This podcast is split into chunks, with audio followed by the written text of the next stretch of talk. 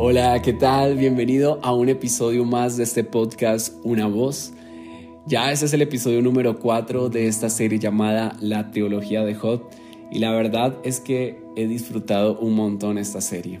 Ver la vida de Job me ha ayudado a mí a tener una perspectiva correcta en cuanto a mi vida, a ver mi vida llena de pasión, llena de propósito, ver que detrás del sufrimiento y detrás de un dolor eh, está Dios haciendo un montón de cosas, está Dios trabajando detrás del telón eh, y que más allá de mi dolor o de mi sufrimiento, Dios está por encima de esto, ¿no? Parte de esto hemos hablado un poco en esta serie, pero vamos a ir poco a poco desarrollando más esta idea. Eh, quiero darte la bienvenida, episodio número 4, también es el episodio número 18, si no estoy mal, de todo lo que es el podcast Una Voz. Eh, si eres nuevo y es tu primer episodio, eh, te animo a escuchar los otros. Y si no eres nuevo y ya llevas tiempo, bienvenido también. Qué gusto tenerte un episodio más. Eh, quiero empezar en este nuevo episodio haciendo un comentario en cuanto a Job. El estudio de Job es esencialmente el estudio de Dios mismo. Piensa un poco en esto. Fue Dios quien se reunió primero con Satanás y quien hizo el trato en cuanto a Job. Esto lo veíamos en el primer episodio, ¿no? La apuesta divina. Fue Dios quien dejó que el adversario atacara a Job. Fue Dios quien estableció hasta dónde podía llegar poniendo límites a cada ataque. Fue Dios quien permitió que sucediera todo desde el comienzo hasta el fin. Al finalizar del libro de Job, en los últimos capítulos, te vas a dar cuenta que fue Dios quien rompió el silencio y habló a Job. Y fue Dios quien finalmente puso las cosas en claro. Eh, al final vas a darte cuenta que Job es, recompensado eh, por el mismo Dios. A través de toda la historia te vas a dar cuenta que es Dios quien capta nuestra atención y nos hace maravillar. Siempre Él está sorprendiéndonos. Eh, yo conocí a Dios o tuve un encuentro personal con Jesús a mis 18 años, em, pero cuando llegué a la comunidad, cuando llegué a la iglesia, em, había muchos jóvenes que ya llevaban desde niños en la iglesia y me comentaban que asistían a algo llamado escuela dominical y que allí les enseñaban acerca de Dios, que allí fueron instruidos desde chiquitos parte de lo que esto me comentaban era que ellos aprendieron desde muy temprana edad que Dios es bueno, que Dios es amoroso, misericordioso, compasivo, justo, imparcial, santo y lleno de gracia y misericordia. Él puede compadecerse de nuestras debilidades, sabe de qué cosas tenemos necesidad antes de que nosotros las pidamos. Él es el que sacia con bien nuestros anhelos. Y, por ejemplo, mi esposa y yo cada vez que nos sentamos en la mesa, en el comedor, hacemos una pequeña oración por los alimentos. Siempre le decimos, gracias Dios porque tú eres bueno, gracias porque nunca hemos visto un justo desamparado ni su descendencia mendigando pan. Amén. Y todo eso es verdad, todo esto es cierto. Pero nos encontramos entonces con Job, con este libro, y vemos a Dios replegándose a las sombras, permitiendo que Satanás aflija a su piadoso siervo mientras permanece en silencio a la distancia, rehusándose a responder cuando Job le suplica una explicación. Y para mí todo esto parece muy cruel, siendo honesto. Y si no es algo cruel, es como un conflicto eh, o con mi mente y con mi teología de Dios, con el Dios que conocimos cuando niños en la escuela dominical.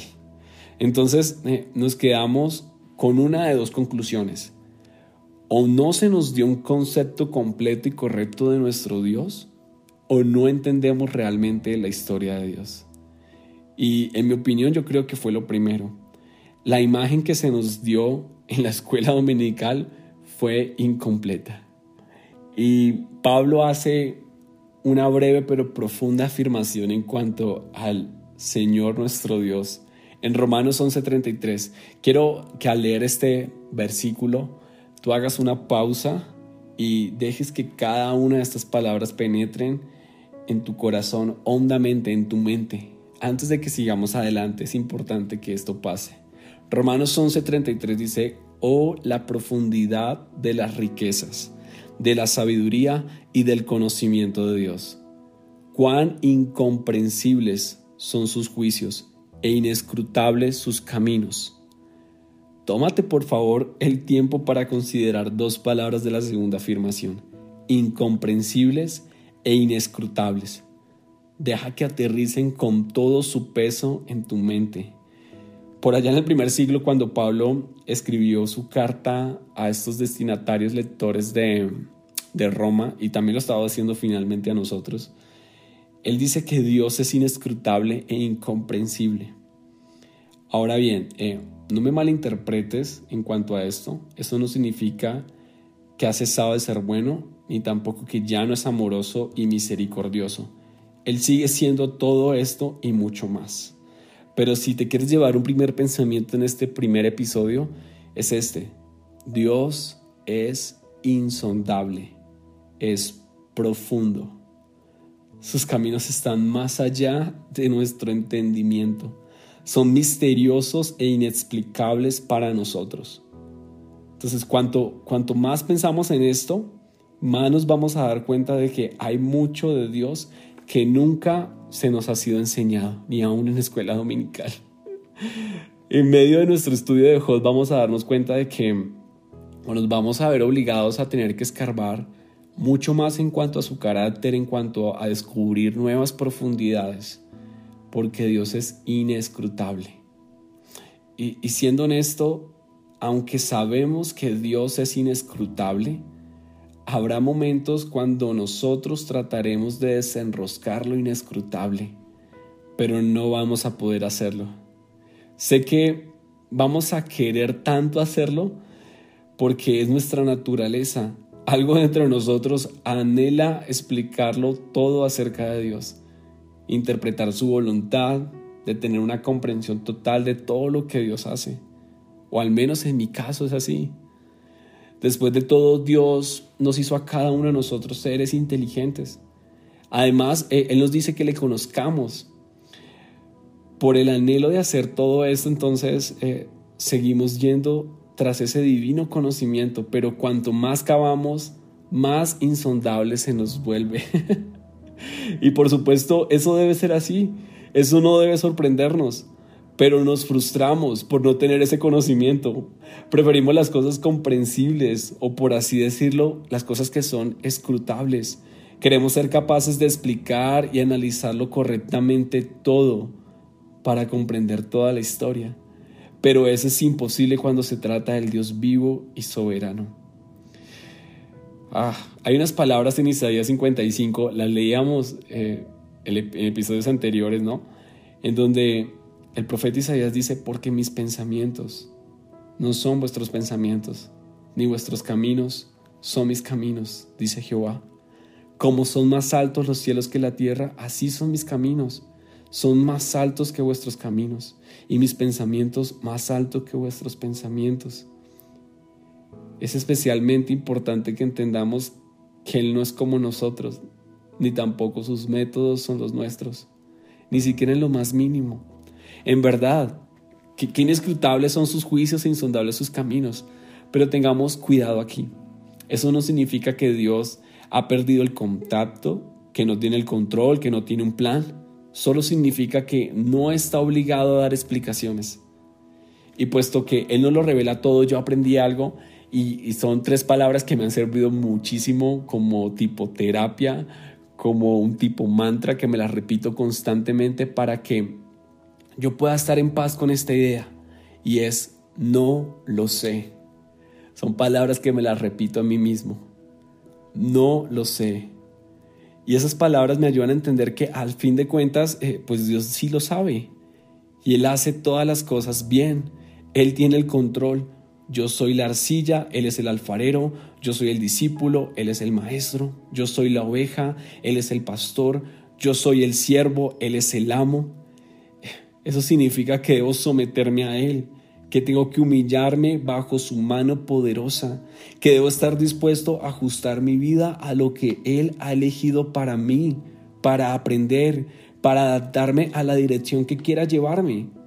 Aunque ahora esté cómodo, feliz y con salud, eso es obediencia. Y Job está comenzando a entender eso en este momento. Eso me enseña la vida de Job. El segundo pensamiento que quiero dejarte en este episodio es el siguiente. Disciplínese para pensar teológicamente. Que este sea su propósito firme para pensar correctamente en cuanto a Dios, reconociendo su poder, reconociendo su grandeza, reconociendo que es inescrutable. Enséñese a estar cómodo diciendo las palabras no lo sé. Job pudo perseverar aún sin, aún sin comprender el porqué de las cosas, pero ¿sabes por qué? Porque él pensaba correctamente acerca de Dios.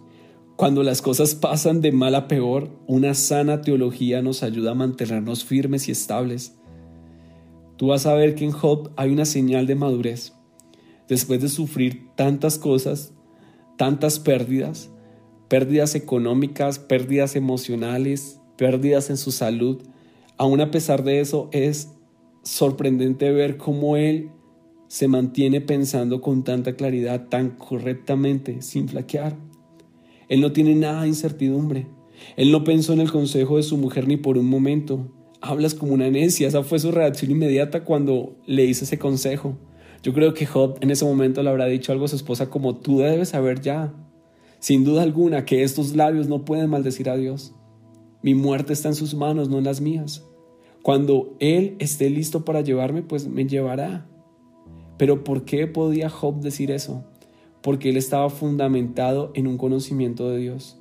Y en tiempos así, una sana teología es invalorable. Esto me recuerda una tira cómica de Charles Schulz, el creador de Snoopy y sus amigos. Eh, hay un personaje llamado Linus y él está de pie con su sábana junto a la ventana de la, de la, de la salita y familiar y a su lado está Lucy. Lucy es por supuesto la que manda en la casa. y están viendo caer la lluvia abundante, o sea, era tanta la lluvia que no se podían ver los árboles del patio. Entonces Linus suspira y dice, Dios mío, mira toda esa lluvia. Si esto sigue así, el agua va a inundar todo esto y tal vez el mundo entero. Entonces Lucy responde sin vacilar, eso nunca va a suceder. Génesis 9, versículos 7 al 17 dice que Dios no volverá a inundar la tierra y puso un arco iris en el cielo para probar que su promesa es verdad. Linus la mira, sacude la cabeza y le dice: Me has quitado un gran peso de encima. Ella responde de inmediato: La buena teología sabe cómo hacerlo. Quizá la reprensión de su esposo le quitó un gran peso de encima a la señora de Job. Qué interesante ver esto, ¿no? Y es que alguien que está sufriendo pueda enseñar a quien se encuentra bien. Es que una sana teología proporciona esto, proporciona un fundamento como no lo hacen nada más, proporciona un piso de seguridad, de entendimiento, que trae paz, que trae alivio a otras personas. Más adelante en la historia de Job aparecen los amigos de Job. Ahí fue cuando las cosas se pusieron malas, pero uno no lo va a saber de inmediato. Tú no te vas a dar cuenta de eso, porque al principio ellos parecen ser hombres razonables y comprensivos.